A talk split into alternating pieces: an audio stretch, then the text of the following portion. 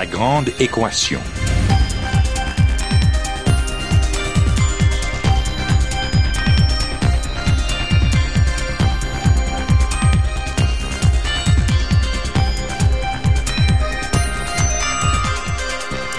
Ici Normand Mousseau, bienvenue à La Grande Équation, votre rendez-vous hebdomadaire avec la science. Cette semaine, les surprises de la croûte terrestre.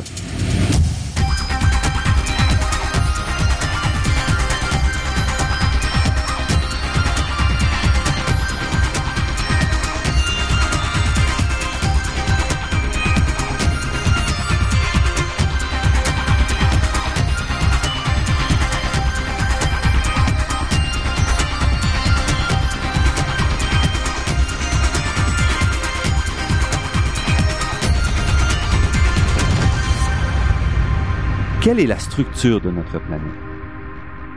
Alors qu'on annonce la découverte d'eau salée sur Mars et que les premières images de Pluton défilent sur nos écrans, les géologues ont encore beaucoup de questions quant à la structure de notre propre planète, la Terre. Bien que les grands éléments structuraux de celle-ci soient bien connus, il reste encore des questions fondamentales quant à la nature de la croûte terrestre des mouvements de celle-ci et de ses transformations au cours des 4,6 milliards d'années de son existence. Comprendre notre planète nous permet de mieux saisir son évolution, mais aussi ses soubresauts, qu'il s'agisse de tremblements de terre ou d'éruptions volcaniques, ainsi que la distribution des richesses qui nous intéressent. Les questions de géologie nous paraissent parfois d'un autre âge. Pourtant, comme nous l'expliquera notre invité d'aujourd'hui, elles sont toujours d'une très grande actualité. Fiona Derbyshire est professeure de géologie et titulaire de la chaire de recherche du Canada en structure sismique et évolution de la portion est du bouclier canadien à l'Université du Québec à Montréal et membre du Centre Géotop. Elle s'intéresse plus particulièrement à la structure de la croûte terrestre et du manteau supérieur que nous découvrirons plus en détail au cours de cette émission. Fiona Derbyshire, merci d'avoir accepté notre invitation. Merci à vous. Vous vous intéressez, comme je l'ai dit dans l'introduction, à la croûte terrestre. Qu'est-ce que c'est cette partie-là du globe? En fait, c'est la partie la plus superficielle, dont l'épaisseur varie entre seulement quelques kilomètres sous les océans jusqu'à quelques dizaines de kilomètres sous les, les continents. C'est une portion de roches solides, cristallines, de temps en temps couverte par les sédiments, et donc c'est effectivement le pot de notre planète. Et c'est finalement très mince par rapport à, au rayon de la planète, qui est quand même de 6000 euh, kilomètres. Exactement, c'est ça. Euh, c'est extrêmement petite, mais quand même très important pour nous. Et qu'est-ce qu'on, quel est l'état aujourd'hui de, de la compréhension de notre planète? Parce que vous êtes vous vous intéressez à ces questions-là. Quelles sont les, les grandes questions aujourd'hui? Donc il reste beaucoup de questions, um, particulièrement concernant l'évolution des continents, qui est la partie um, qui m'intéresse le plus. Il y a encore beaucoup de débats, par exemple, des processus um, qui ont créé notre planète et nos continents.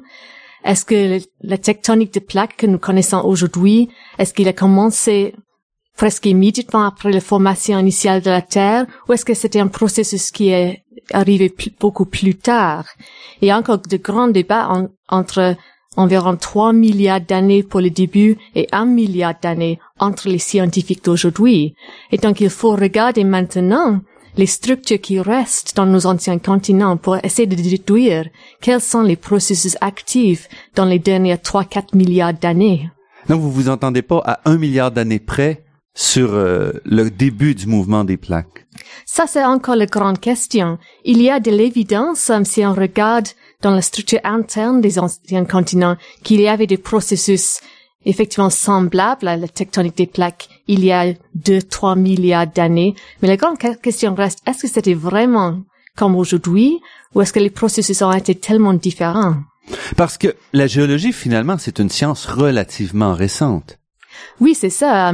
Le, la théorie du tectonique des plaques um, date des années 50, 60, 70, effectivement, du dernier siècle. Donc ça fait une cinquantaine, soixantaine d'années seulement qu'on voit la Terre de cette façon-là. Oui, même la géologie euh, en façon de regarder euh, les roches en façon scientifique, il est daté seulement environ deux, trois siècles au plus. Et puis, la géologie comme telle, vous vous intéressez à des à étudier des phénomènes ou des, des structures qui sont pas facilement accessibles. On oublie quand on regarde, euh, entre autres, à quel point on arrive sur des nouvelles planètes. On se fascine sur les, les images des, de Pluton, par exemple, à quel point il est pas facile de, de vraiment sonder une planète. C'est ça. Et un bon euh, perspective, c'est si on considère les grands forages scientifiques qui ont été faits dans les continents, le plus profond est environ une dizaine de kilomètres.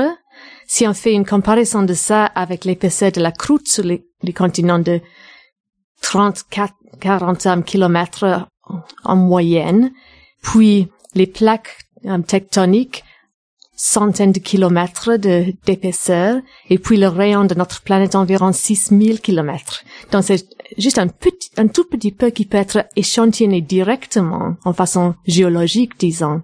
Et le reste, il faut faire de la géophysique pour le découvrir. Oui, et on reviendra un peu plus tard justement sur les nouvelles techniques auxquelles vous avez accès aujourd'hui et auxquelles vous contribuez pour justement euh, échantillonner. Mais avant ça, j'aimerais qu'on fasse un petit cours de, de, structure de la planète 101, juste pour que les gens puissent se replacer, parce que quand vous parlez de la croûte terrestre, vous vous intéressez à plusieurs éléments de cette croûte terrestre.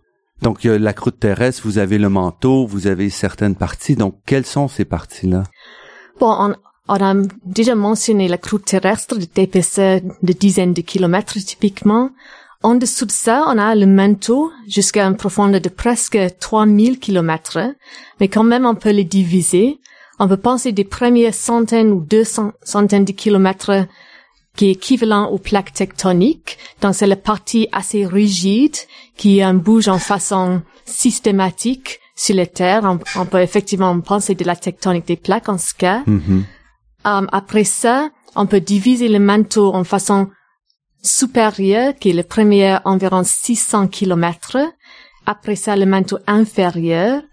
Puis environ um, 3000 kilomètres de profondeur, on, on, approche le noyau mhm. extérieur qui est composé de, de fluide métallique en, en, convection forte. Et tout dans l'intérieur, on a le noyau interne qui est principalement du fer de nickel solide. Mhm. Et le manteau lui-même est solide ou quelle est la, structure euh? Ça, c'est toujours une question intéressante parce qu'il faut dire oui et non. À notre échelle de temps, c'est vraiment solide. Mm-hmm. On peut le voir grâce à, la propagation des ondes sismiques, par exemple. Mais à une grande échelle de temps, c'est-à-dire des millions d'années, il se comporte comme un fluide, il entre en convection hein, pour le, pour le transfert de chaleur. Et donc, c'est un matériel un peu spécial qui est solide et liquide, mais ça dépend de l'échelle du temps. Parce que, en effet, aussi plus on, avance comme ça, plus la pression augmente sur le. Ce sont donc des, matériaux sous très très forte pression. Exactement, c'est ça, et c'est ça qui fait l'équilibre. Les, les, températures sont assez hautes pour avoir du fusion, mais en général les pressions sont trop hautes. Donc on se retrouve dans des états de matière qu'on connaît assez mal à notre à notre échelle. Effectivement, oui. Et vous vous intéressez vous-même à la nature de ces structures-là ou plus euh, de, des matériaux comme tels ou à l'évolution des structures plus, plus globales? En fait, ce qui m'intéresse, c'est de faire des, images euh, géophysiques euh, de la structure, principalement de la croûte et du manteau supérieur. On va regarder effectivement leur structure actuelle et déduire quelquefois des, des états de température et de composition minéralogique. Et puis après ça, en regardant les structures actuelles, on essaie de déduire quels sont les processus qui ont formé ces structures au début et quels sont les processus qui ont contribué à l'évolution et au changement de ces structures dans le temps géologique.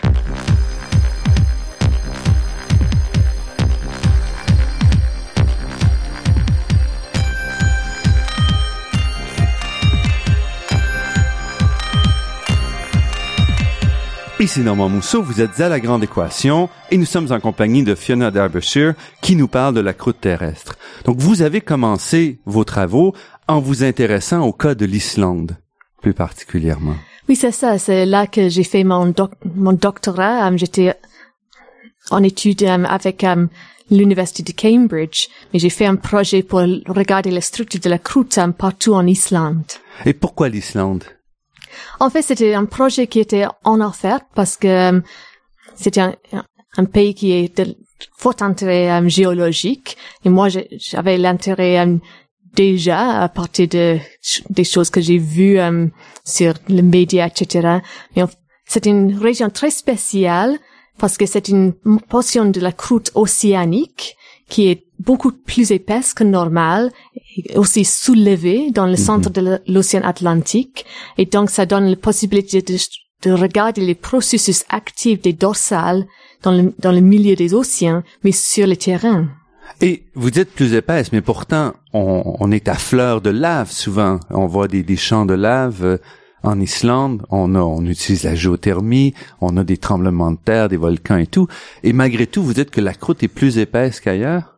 C'est ça. Hein. Dans, dans les océans typiques, l'épaisseur de la croûte est environ 7 euh. Mm-hmm. En Islande, à cause de fortes activités volcaniques et un montant important de chaleur dans le manteau en dessous, on a plus d'activité volcanique, donc plus d'émissions de lave et plus de création de la nouvelle croûte. Et en ce cas, on a une croûte qui est environ 5 à 7 fois plus épaisse que le normal pour la croûte océanique. Et c'est une croûte relativement jeune à ce moment-là? Oui, c'est ça. Um, si on regarde la géologie à la surface, les plus anciens um, comme roches sont environ 15-20 millions d'années, et on peut voir maintenant des, des roches de la croûte, effectivement, qui sont âgées de moins d'une année, si on considère les dernières éruptions de lave. Et vous vous intéressez dans ce cas-là à ce que vous appelez, ou ce qu'on appelle la discontinuité de Mohorovičić. Euh, Qu'est-ce que c'est exactement cette discontinuité-là?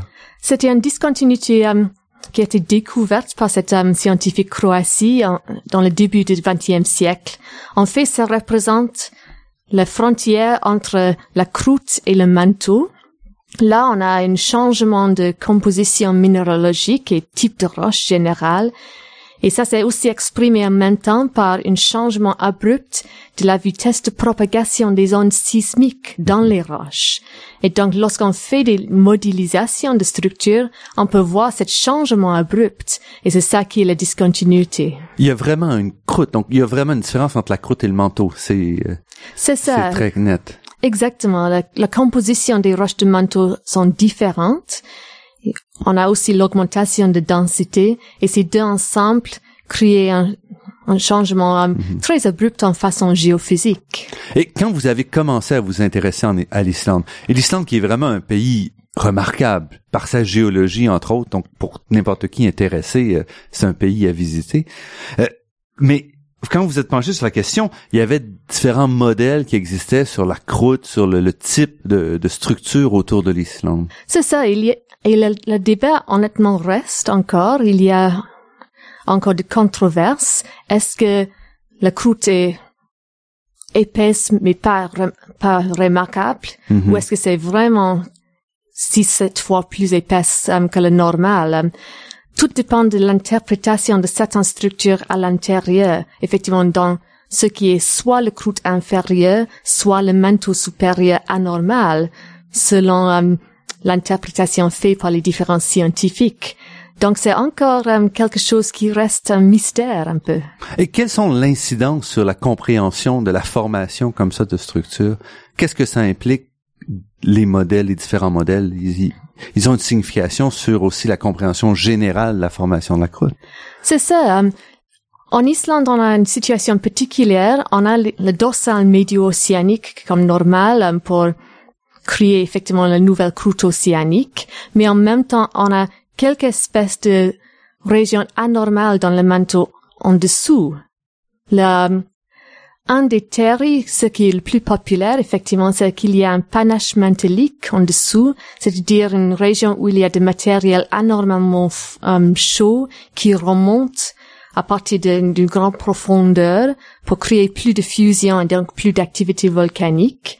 Mais quand même, il y a certains scientifiques qui pensent que les processus qui créent la région d'Islande sont plus euh, plus superficiels, effectivement, mm-hmm. de la manteau supérieur et qui provient des, des, des anormalités compositionnel au lieu de, de grande température. Et est-ce qu'on peut voir donc ce qui se passe en Islande un peu comme une réplique miniature de, de la formation des continents ou des, des plus grandes îles? Hmm, difficile à dire pour certains. Um, il y a probablement un certain montant de similarité, mais c'est encore un grand inconnu parce que la composition des continents est tellement différente que la composition des îles océaniques. On peut, peut voir certaines évolutions, mais c'est sûr qu'il faut um, plusieurs processus de formation et recyclage. C'est-à-dire? Um, si on considère la tectonique des plaques aujourd'hui, Mhm. on peut penser des dorsales médio-océaniques où la croûte um, océanique est formée, mais on a aussi les, les régions où la croûte est détruite. Donc, ce que vous dites, les- c'est que c'est au milieu des océans se forme la croûte qui, elle, va pousser les continents. Donc, les, les plaques se forment, la, la, la croûte se forme au niveau des océans. C'est ce que vous dites. Exactement, c'est ça. Mais lorsque la planète n'est pas en expansion, bien sûr, il faut aussi d'autres places où la croûte est une partie supérieure du manteau est détruite. On pense qu'à des zones de subduction où on a la portion de croûte qui euh, descend encore dans le manteau et effectivement la, la matière est recyclée dans les processus mantéliques. Et ça, donc, on, ça, on sait que c'est comme ça présentement ou il y a encore du débat sur euh, cette, cette formation-là? En fait, ça c'est bien connu, euh, ces processus de formation initiale de de la croûte océanique et euh, de la subduction qui, co- qui continue actuellement. C'est bien étudié, bien imagé par les, par les processus géophysiques aussi. Et la question, donc, quand on regarde une île comme l'Islande, vous dites c'est un phénomène qui serait plus euh, unique, en fait, en termes de, de structure. C'est ça, il y a quelques endroits sur la Terre où on peut voir ce genre d'interaction, mais euh, c'est pas quelque chose qui est commun, effectivement. Donc, de vos études en Islande, qu'est-ce, quelles étaient les grandes conclusions de, de vos travaux? Effectivement, c'est pour euh, regarder les changements d'épaisseur de la croûte. Dans mes études, j'ai, j'ai montré que, à mon avis, la croûte euh, est très épaisse. On a, on a mentionné six, sept fois plus épaisse que le normal. Mais aussi, il y a une grande variation partout dans, dans l'île. C'est pas uniformément euh, épaisse. Et Pour une île qui est quand même pas si grande que ça. Exactement, c'est c'est juste quelques centaines de kilomètres, mais quand même, il y a des variations très importantes et on peut faire le lien entre ces variations de l'épaisseur de la croûte et les processus de l'interaction entre le panache mantélique ou le point chaud, si on veut, et les, les processus de dorsal, parce qu'il y a une forte interaction entre les deux et un mouvement relatif quand même légère entre les deux qui crée des changements d'épaisseur de la croûte à cause de différents niveaux de volcanisme.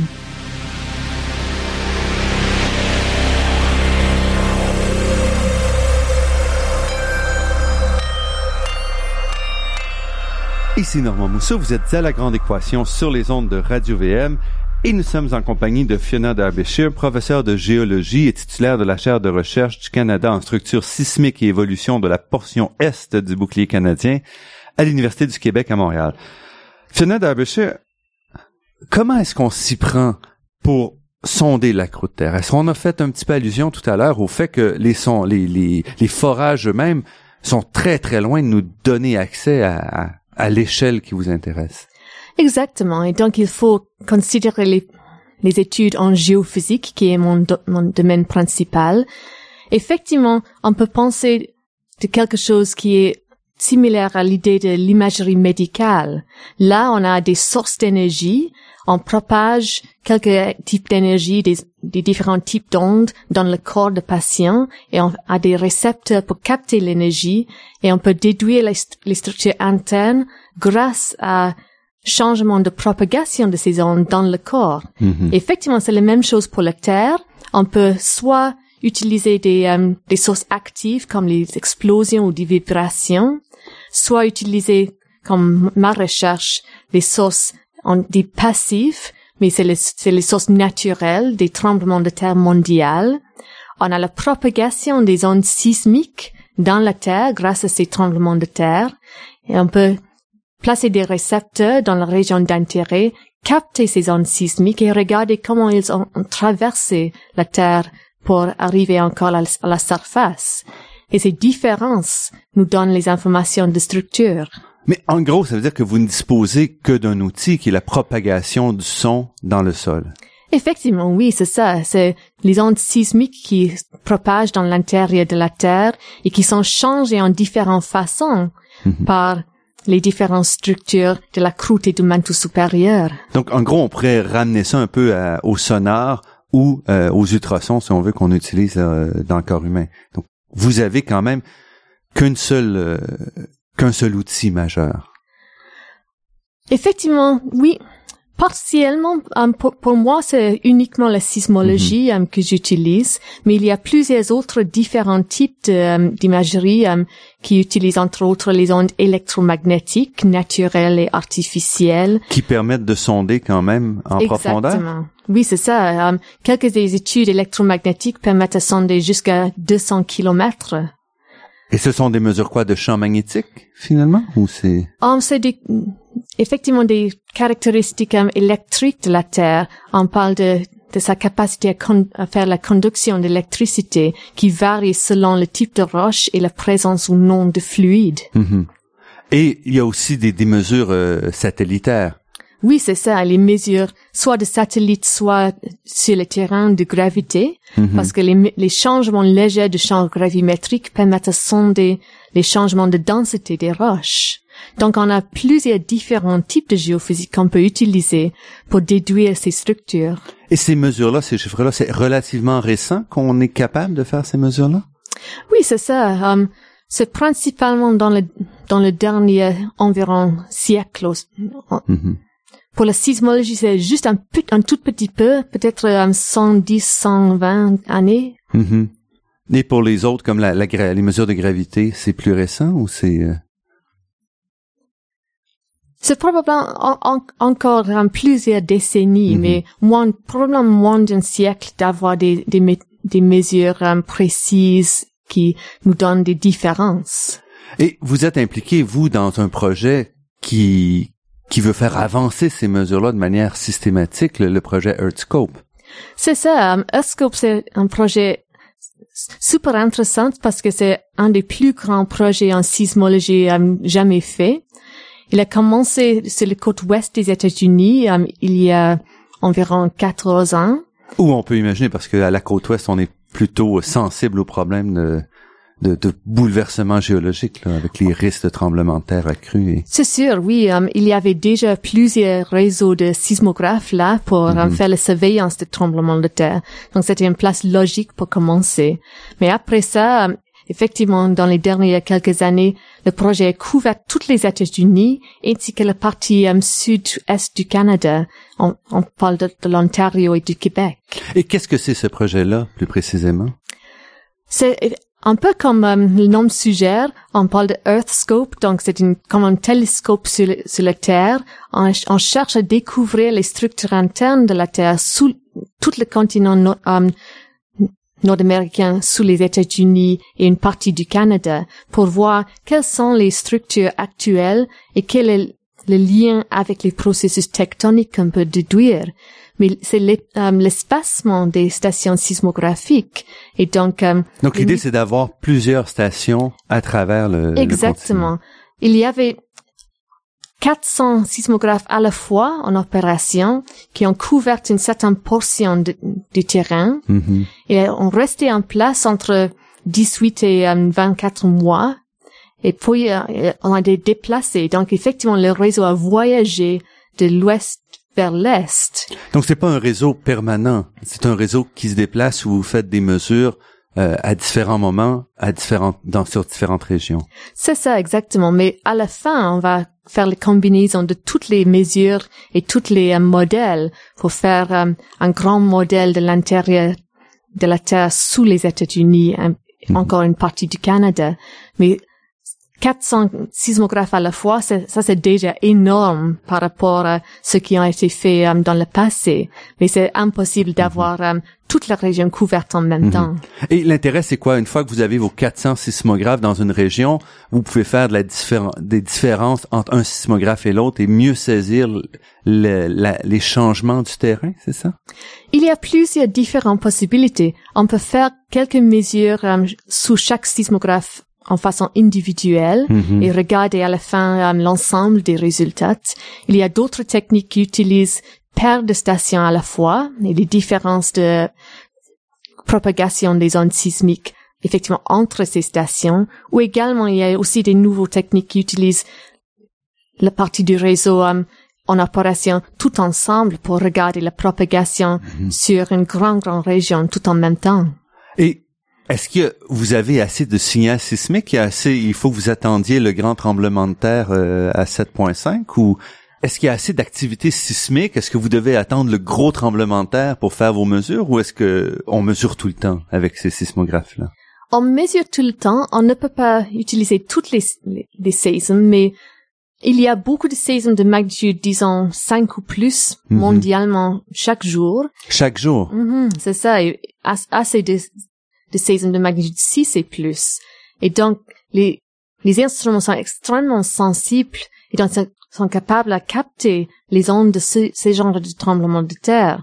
Bien sûr, le, le plus grand signal provient des plus grands saisons, Mhm. mais c'est pas nécessaire de- d'attendre les, les saisons énormes pour avoir des données. Donc, si vous dites chaque jour, il y en a plusieurs de 5 et plus, ça veut dire que la majorité des séismes se produisent quoi? Sous l'océan? Euh, Ça varie beaucoup, mais on peut penser de, euh, de la situation qu'il y a assez de saisons sous, sous les océans, sous les continents, mais dans les régions qui ne sont pas euh, peuplés? peuplées, effectivement. Et euh, aussi, on peut considérer la profondeur des saisons. Quelques des saisons sont trop profondes pour avoir une forte secousse à la surface, heureusement. Ah, profond, donc sous terre, donc ils peuvent être sur un continent, mais en profondeur, ça se produit pas nécessairement au niveau de, au niveau du sol.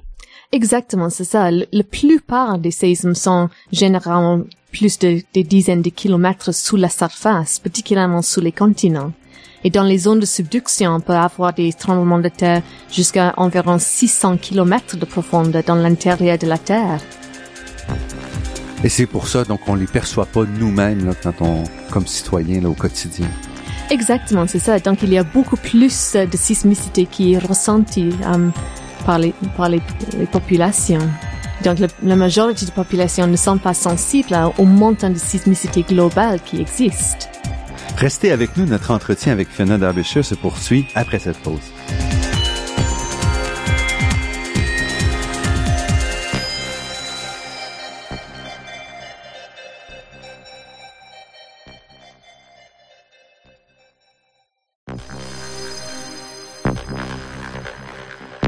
Ici Normand Mousseau, vous êtes à La Grande Équation et nous sommes en compagnie de Fiona Derbyshire, professeure de géologie à l'Université du Québec à Montréal, qui nous parle de la croûte terrestre.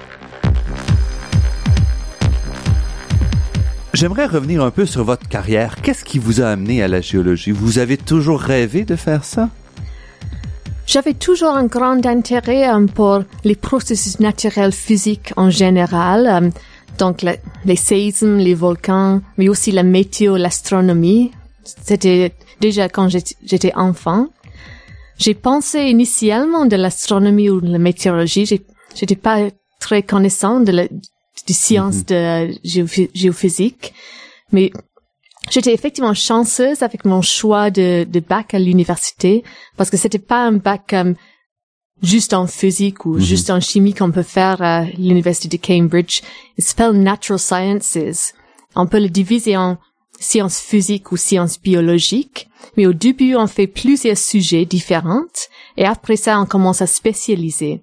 Et donc j'ai pris la physique, la, la chimie, la mathématique comme normale mais j'ai pris aussi la, géologie comme quatrième sujet intéressant. À ce moment, j'ai dé- j'ai découvert la science de la géophysique. Et donc, j'ai, presque à ce moment-là, j'ai décidé à poursuivre la géophysique de plus. Et donc, j'ai fait mon doctorat dans la géophysique et j'ai continué comme ça. Et c'est une science sur le terrain pour vous? Ou c'est euh, vous êtes assise dans votre laboratoire et vous prenez les mesures à distance?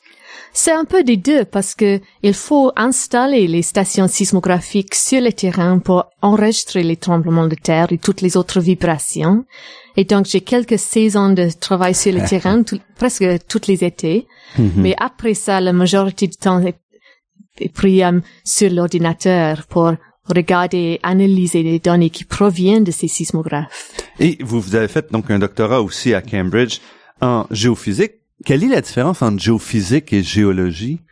En fait, la géophysique, c'est une partie du grand, de, de grande science de géologie dont il y a plusieurs sous-sujets, effectivement.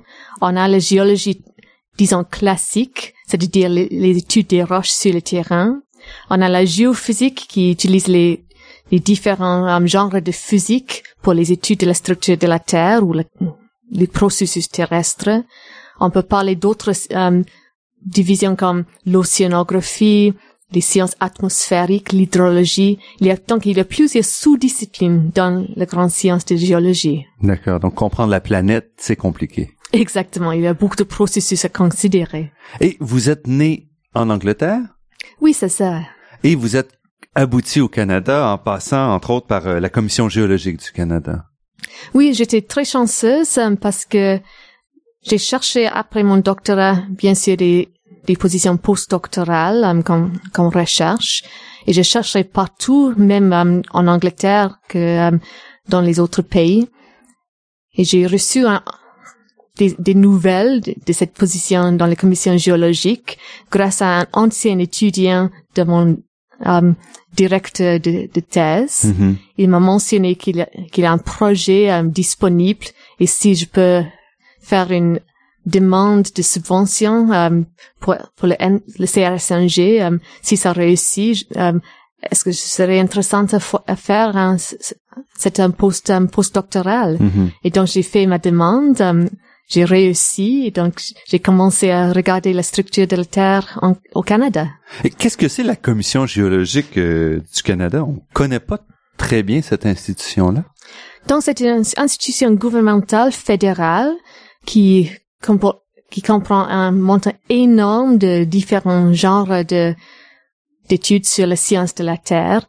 Entre autres, c'était euh, la division qui euh, qui m'accueillait effectivement, on a deux, deux bureaux au, Canada où mhm. il y a des surveillances quotidiennes de l'activité sismique. On parle, le terme anglais, c'est Canadian Hazards Information Service.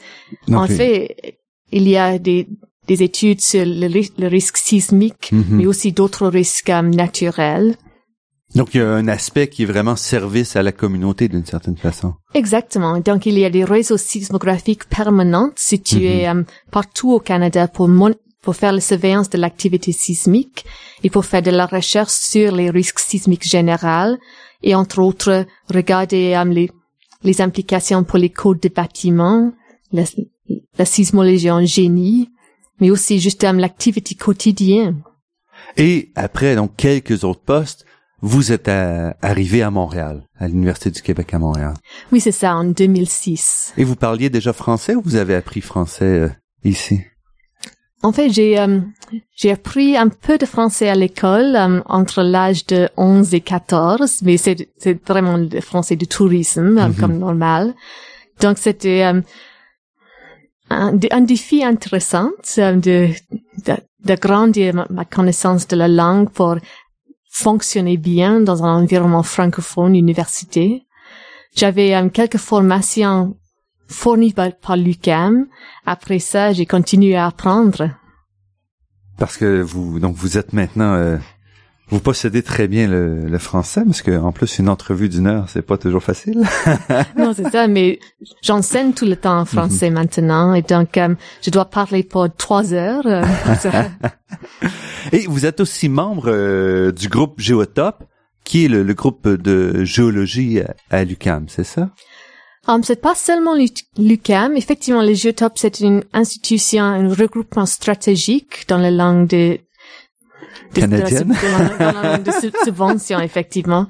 Um, donc, c'est composé de, de l'UQAM, de McGill de Concordia et aussi plusieurs autres universités partout au Québec Mhm. et plusieurs différentes disciplines dans le domaine des sciences de la Terre. C'était originalement principalement la géochimie et la géodynamique, mais il y avait une grande expansion pour couvrir les thèmes qui sont encore plus pertinents euh, dans, le, dans, le- dans les jours euh, d'aujourd'hui.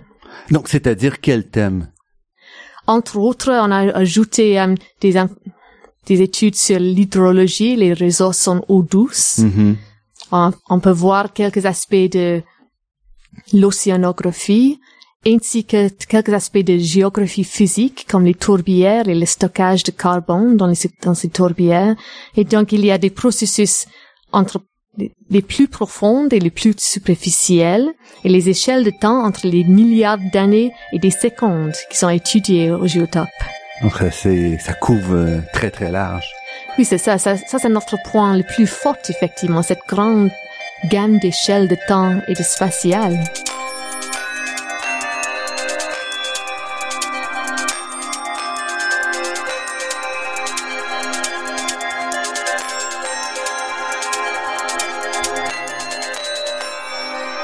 Fiona Derbyshire, outre la langue, vous avez aussi dû euh, changer un peu euh, vos, vos, vos, vos intérêts de recherche en passant de l'Islande, qui est une, une terre et une géologie toute neuve, vous parliez d'années, en vous tournant vers le bouclier canadien, qui est une des structures géologiques les plus vieilles de la planète.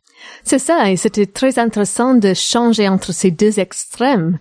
Effectivement, entre quelques millions d'années vers quelques milliards.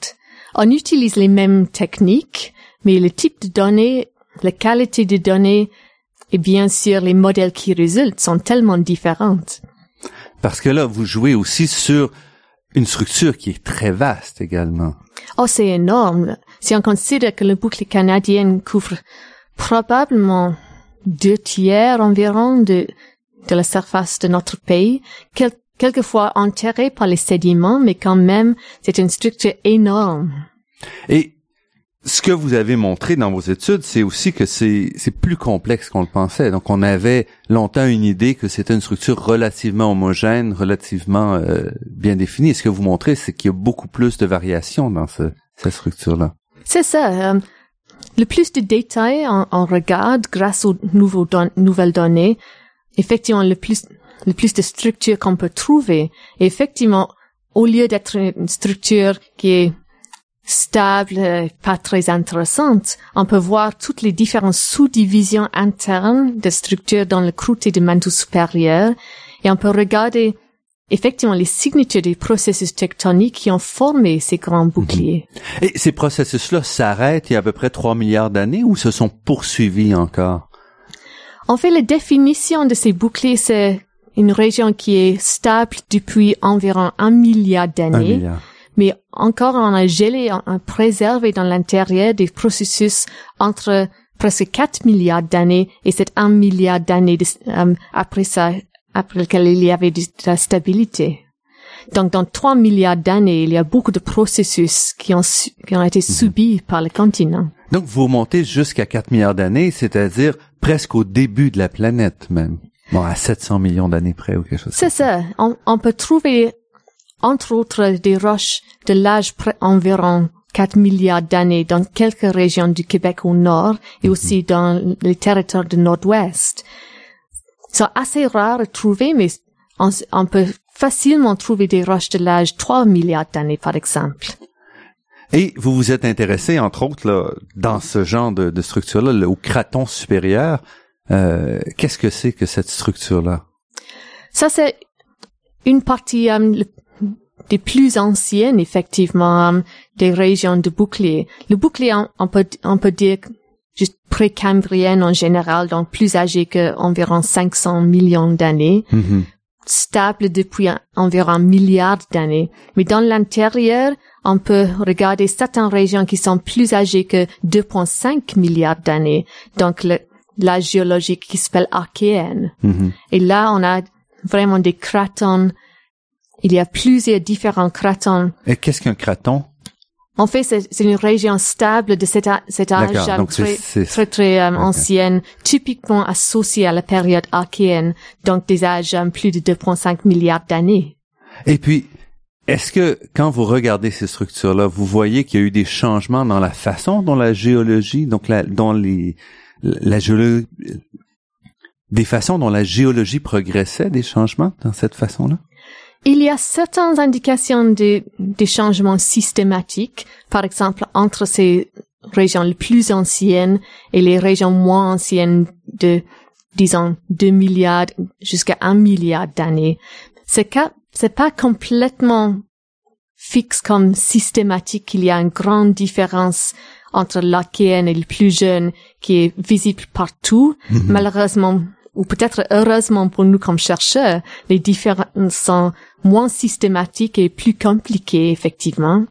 Mais il semble qu'il y a quelques espèces de différences entre les processus de formation de ces, ces régions les plus anciennes et les régions un petit peu plus jeunes.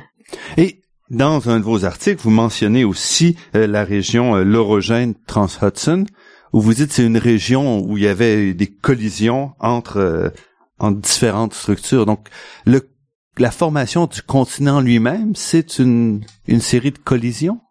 Effectivement, oui, si on regarde la structure générale, même à la surface, euh, comme la distribution des roches euh, superficielles pour le bouclier canadien, on peut voir qu'il y a certaines zones de roches très anciennes, mais entre ces, ces zones, il y a des zones plus jeunes qui montrent des signatures qui semblent comme des collisions continentales. On peut parler des Himalayas d'aujourd'hui ou les Alpes, et on peut regarder qu'il y a certains parallèles entre ce qu'on peut regarder aujourd'hui avec les Himalayas et ces anciennes zones de collision qui ont effectivement fait l'assemblage de notre continent. Et qui ont par la suite, qui se sont par la suite complètement stabilisés. Parce que présentement, il y a plus de, il y a plus de mouvement de collision dans ces régions-là. Exactement, c'est stabilisé. Il y avait probablement des dizaines de kilomètres d'érosion pour euh, avoir une croûte terrestre de l'épaisseur assez normale dans cette Mhm, région. mhm. Mais si on regarde dans l'intérieur de ces effectivement ceintures de, dans- de l'ancienne mo- montagne, on peut regarder des signatures qui ressemblent beaucoup à la croûte inférieure dans les, dans les zones de collision d'aujourd'hui. Donc, ça veut dire que dans cette région-là, et on parle quoi, autour de la baie du Tson, quelque chose comme ça, il y aurait eu des chaînes de montagnes immenses. Bon, évidemment, ça s'est déplacé, mais qui se sont érodées sur des milliards d'années. Exactement. Il y a assez beaucoup d'études géologiques qui suggèrent que l'orogénèse trans-Hudson, qui, qui est maintenant dans le centre de la baie de Hudson, et aussi euh, dans le plus dans la partie plus nord du Québec et aussi dans les dans les régions de prairies. Effectivement, c'était une grande chaîne de montagnes très très semblable aux Himalayas et c'est environ la même échelle spatiale si on regarde sur une carte et un- une, une forme aussi similaire. On peut donc s'attendre à ce que les- l'Himalaya disparaissent au cours des, des prochains milliards d'années, c'est ça? Exactement, c'est ça. Donc, c'est probable que dans quelques centaines de millions d'années, on va regarder les structures. Il y, aura de l'érosion des, des chaînes de montagnes lorsque les processus tectoniques ont arrêté. Et en, en fait, on va, on va voir quelque chose assez similaire à quelques structures dans les, anciens continents aujourd'hui, comme le Trans-Hudson ou les montagnes de Grenville, puis Donc- dans l'Est. Donc, il y a plusieurs, de- il y a eu plusieurs chaînes de montagnes importantes. L'Amérique du Nord s'est assemblée en plusieurs morceaux, d'une certaine façon. Exactement, c'est ça. Et donc, on peut voir quelques signatures de collision dans, effectivement dans le centre, comme dans la baie de Hudson, l'orogé- l'orogénèse trans-Hudson. Mais si on re- regarde plus vers le sud-est, on peut voir comme les, les montagnes de Laurentide, ça forme une partie d'une grande chaîne de montagnes anciennes d'un âge d'environ un milliard d'années, qui a formé la partie le plus euh, sud-est du bouclier canadien. Et si on va encore plus jeune, bien sûr, on a la chaîne de montagnes des Appalaches, qui existe encore comme, comme euh, anomalie topographique d'aujourd'hui. Mais c'était aussi une collision ou c'était un repli dans ce cas-ci? C'était une grande collision. Euh, il, il faut considérer qu'est-ce qu'il se passe avant de l'ouverture de, de l'océan Atlantique. On parle des différents cycles géologiques. Et donc, si on va dans le grand passé, on considère la fermeture de l'océan Atlantique lorsqu'on recule dans le temps. Et il y avait un grand continent qui s'appelle le Pangée. Mhm. Avant de ça, il y avait un océan, l'océan Iapetus, qui, qui était euh, l'ancêtre effectivement de notre océan Atlantique. Mais il y a 500 millions d'années, il y avait cet océan qui a fermé entre 400 et 300 millions d'années pour créer les Appalaches et les montagnes de, de, Calédonie euh, dans, dans la région de l'Europe, créer cette grand supercontinent Pangée, et plus tard, environ 180 millions d'années, le processus a com- recommencé effectivement. Il y avait de l'extension de continents, Mhm. il y avait euh, le brisure effectivement pour créer un nouvel océan Atlantique. Donc, c'est très récent finalement par rapport au bouclier canadien. Oui, c'est sûr. Parce qu'on parle de bouclier canadien. Parce qu'on parle de 3 milliards d'années pour le bouclier canadien et plus.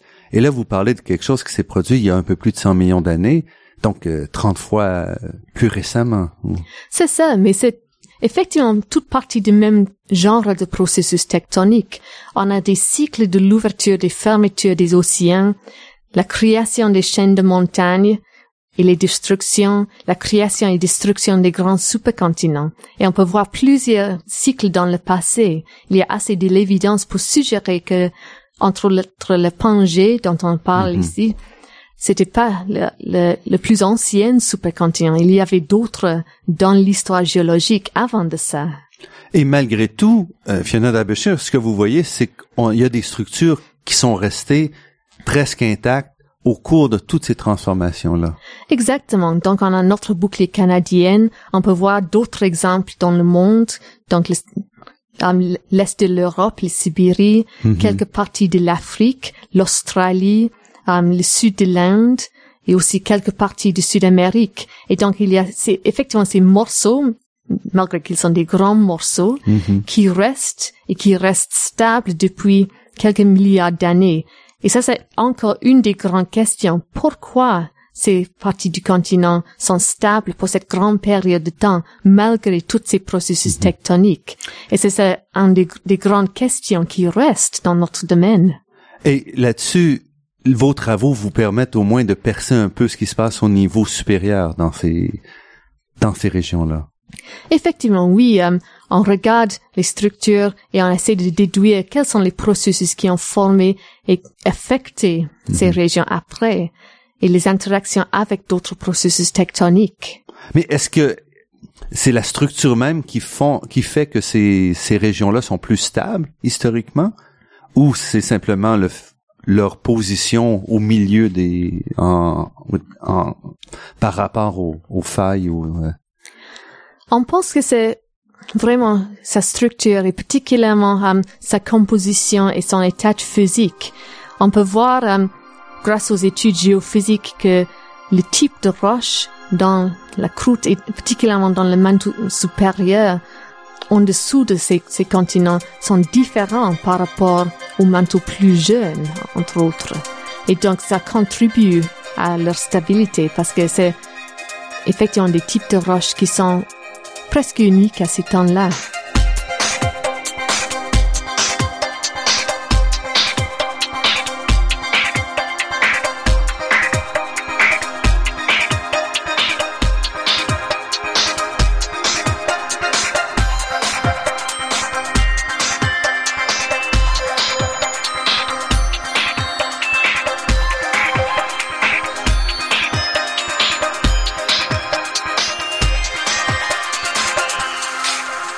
Ici Normand Mousseau, vous êtes à la grande équation sur les ondes de Radio VM et nous sommes en compagnie de Fiona Derbyshire, professeure de géologie à l'UCAM, qui nous parle de la croûte terrestre. Donc, qu'est-ce que vous espérez voir au cours des prochaines années? On a quand même amélioré considérablement la capacité de prendre des mesures.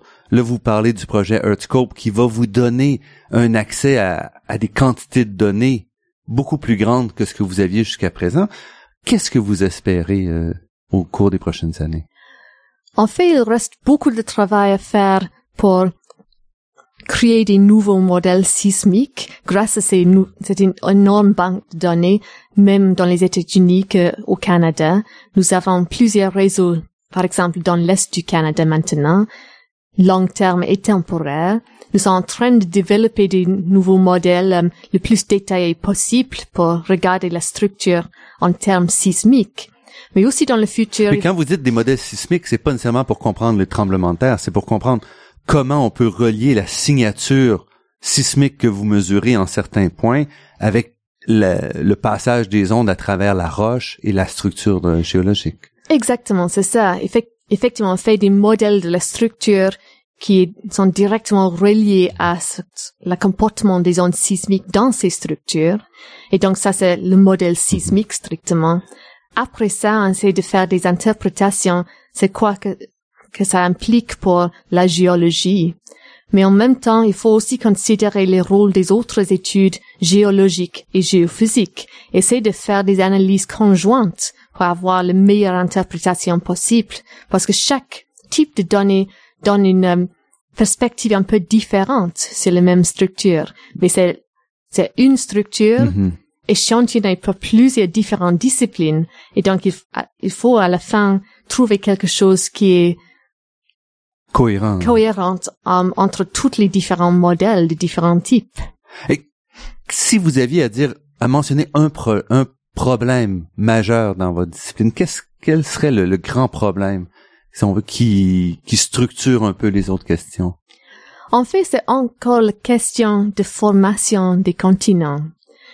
Si on parle des, des processus dans, dans le jeune Terre, est-ce que nous avons une bonne idée comment les continents ont été initialement formés pour les, pour les um, petits morceaux de, de plus grand mhm. âge et comment ils sont, ont été assemblés? est-ce qu'on a des processus qui étaient vraiment exactement les mêmes que les tectoniques modernes? Mhm. Parce qu'il faut considérer des processus un peu modifiés pour tenir en compte l'état physique de la jeune Terre.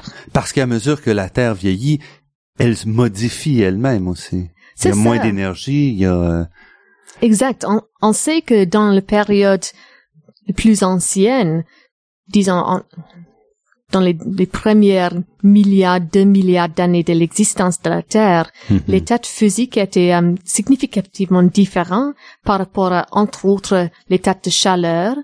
On, on, a, on a eu des températures beaucoup plus hautes qu'aujourd'hui. Là, vous parlez de la, la, température interne de la Terre, pas de l'atmosphère comme telle. Exactement, c'est ça. Um, si on considère l'état de l'intérieur de, la Terre, les températures ont été um, significativement plus hautes. Il faut donc penser des des implications pour la convection du manteau et la tectonique des plaques qui résultent. Est-ce que c'était similaire ou complètement différente? Et honnêtement, personne ne sait pour certains. Et quand vous voyez les, les découvertes qu'on annonce sur les autres planètes où on fait des analyses, parfois qui m'apparaissent un peu sophistiquées à partir de quelques photos, comment est-ce que vous percevez ça, vous qui travaillez sur le terrain et qui voyez à quel point il est difficile sur Terre de comprendre ce qui se passe même avec tous vos outils?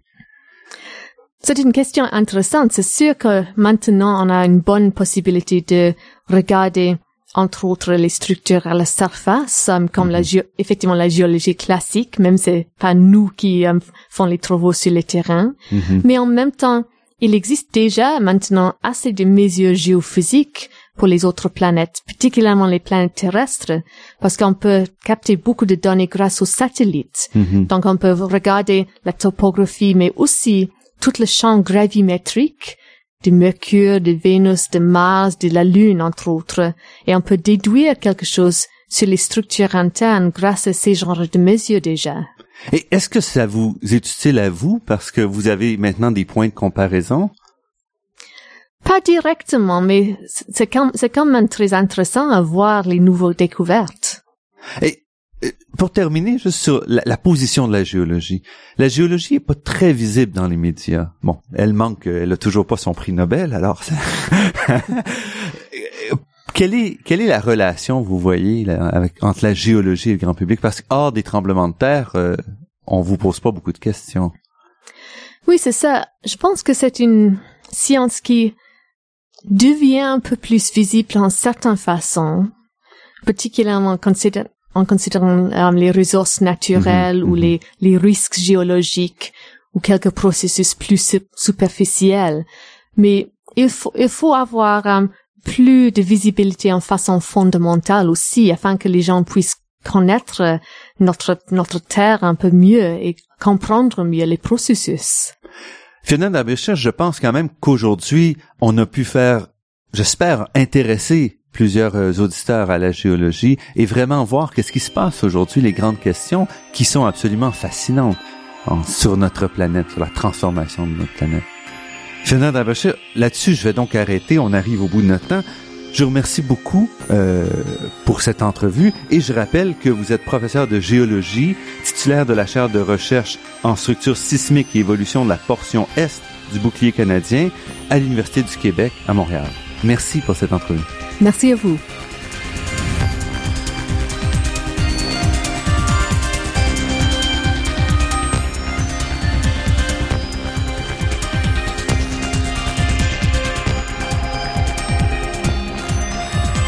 Je remercie Daniel Fortin à la technique et pour la création des thèmes musicaux entendus à l'émission, Marc-André Miron, site Internet, et Ginette Beaulieu, productrice déléguée. Je remercie également le Fonds de recherche du Québec, la Fondation familiale Trottier et l'Université de Montréal pour leur contribution à la production de cette émission. Vous pourrez réentendre cette émission en vous rendant sur le site Internet de La Grande Équation où toutes les émissions sont également disponibles. Vous pouvez aussi nous écouter sur la page Université de Montréal de iTunes U et directement sur iTunes. Et c'est Normand Mousseau. Au nom de toute l'équipe, je vous dis à la semaine prochaine. Et d'ici là, restez à l'écoute de Radio VM pour découvrir votre monde sous toutes ses facettes.